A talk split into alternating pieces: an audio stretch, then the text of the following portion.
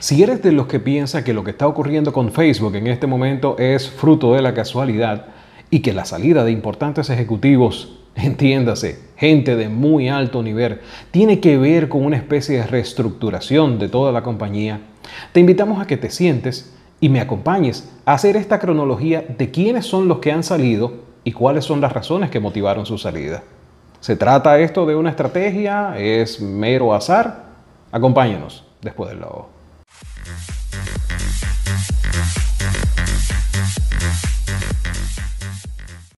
Para nadie es un secreto que los últimos dos años, tres años han sido realmente retadores para Facebook.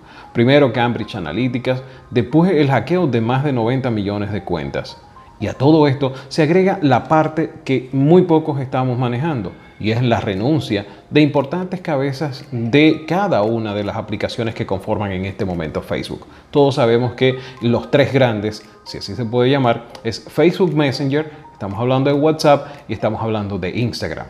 Dentro de ese ecosistema, todos conforman la salvación de una red social que ya estaba de capa caída. Así que, ¿qué ha estado ocurriendo a lo interno de Facebook mientras pasaba todo esto? Es algo que tenemos que ver. La primera de las renuncias importantes fue de uno de los cofundadores de WhatsApp. Y estamos hablando de Brian Acton. Brian Acton renuncia para septiembre del 2017 y a diferencia de lo que vamos a ver con los otros ejecutivos que renunciaron, Brian Acton fue muy activo en decir cuáles fueron las razones de su salida de Facebook y precisamente fue de los que invitó a que sencillamente borráramos nuestras cuentas de Facebook porque no teníamos idea lo que se estaba haciendo con nuestros datos. Y eso ocurre en el momento en que está involucrado y se está empezando a hablar de Cambridge Analytica. Todos conoceríamos ya durante todo el 2018 lo que ocurrió con ese escándalo y cómo se fueron dando las cosas. Brian Acton sale y de hecho desarrolla una fundación dedicada exclusivamente a hundir a Mark Zuckerberg. Ok, pero pasamos página y vamos un poquito más cerca. Septiembre de 2018. En ese momento, dos ejecutivos muy conocidos por muchos de nosotros, estamos hablando de Kevin Systrom y Mike Krieger, son los cofundadores de Instagram. Estos dos anuncian al mismo tiempo y en una página larguísima, un post larguísimo en Facebook, que están renunciando de Facebook, que se marchaban, pero básicamente no dieron muchas explicaciones. Ahora, los rumores sí anunciaban y apuntaban a que eh, había un desacuerdo definitivo dentro de las cosas que quería Mark Zuckerberg con la aplicación de Instagram. Una de las cosas que mucha gente acusaba precisamente a Sistron y a Krieger era de alimentarse de los recursos ilimitados prácticamente que tenía Facebook para impulsar a Instagram. Y lo hicieron de una forma muy, muy buena. Todos sabemos el rendimiento y el alcance que tiene en este momento y la importancia, obviamente, tanto comercial como a nivel de influencia que tiene en este momento Instagram.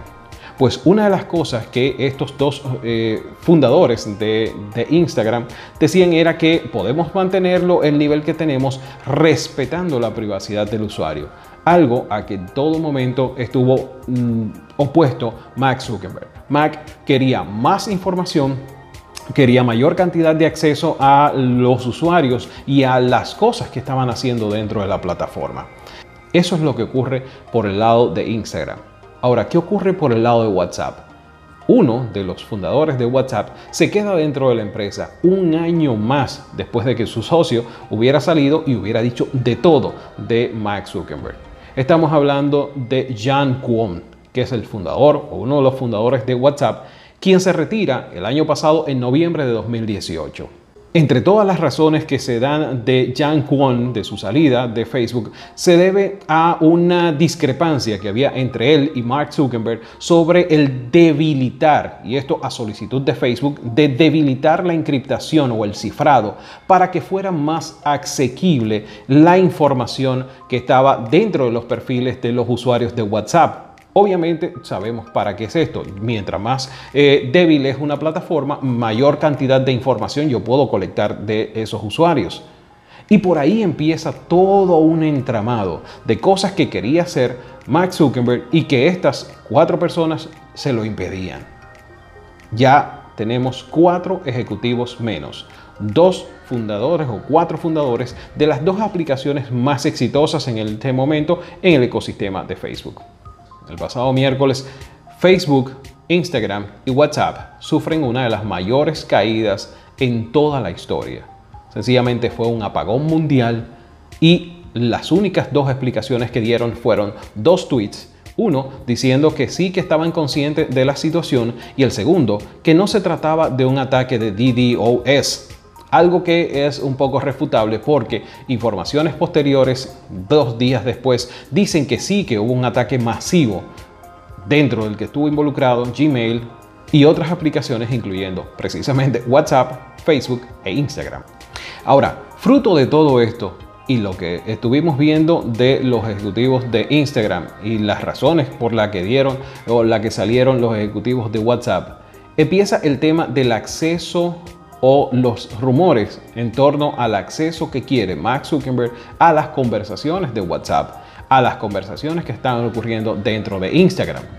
Y es en ese momento, un día después del mayor apagón de toda la historia de estas plataformas, que sale de la empresa el número 3. Estamos hablando específicamente de Chris Cox, que era uno de los ejecutivos de más alto rango, que había acompañado a Max Zuckerberg desde el año 2005 y que había estado involucrado en prácticamente todos los procesos de la red social, incluyendo las adquisiciones de estas dos empresas, tanto WhatsApp como Instagram.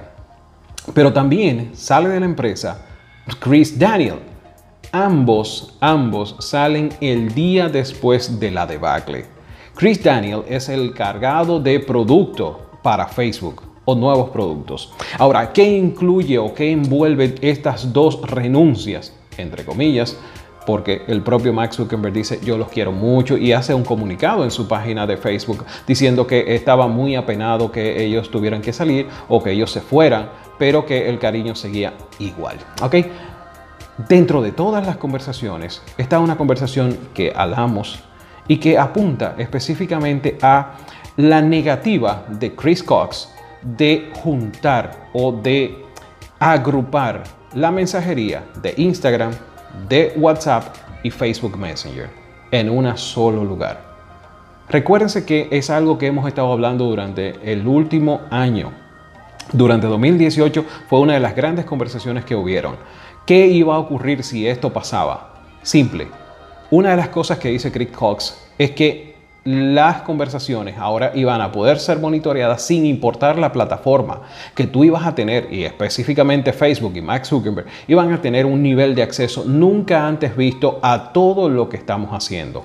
Recuérdense que, por ejemplo, cuando se hablaba de la fusión de las bases de datos de WhatsApp junto con Facebook, una de las cosas que iba a tener Max Zuckerberg era acceso a con quién hablamos, dónde hablamos, en qué momento y qué hablamos incluyendo desde dónde hablamos. O sea, entiéndase, yo va a saber si estoy hablando de un dispositivo móvil, si estoy en mi casa, si estoy cerca de mi casa. O sea, toda esa información es la que le estamos dando de forma gratuita a esta red social.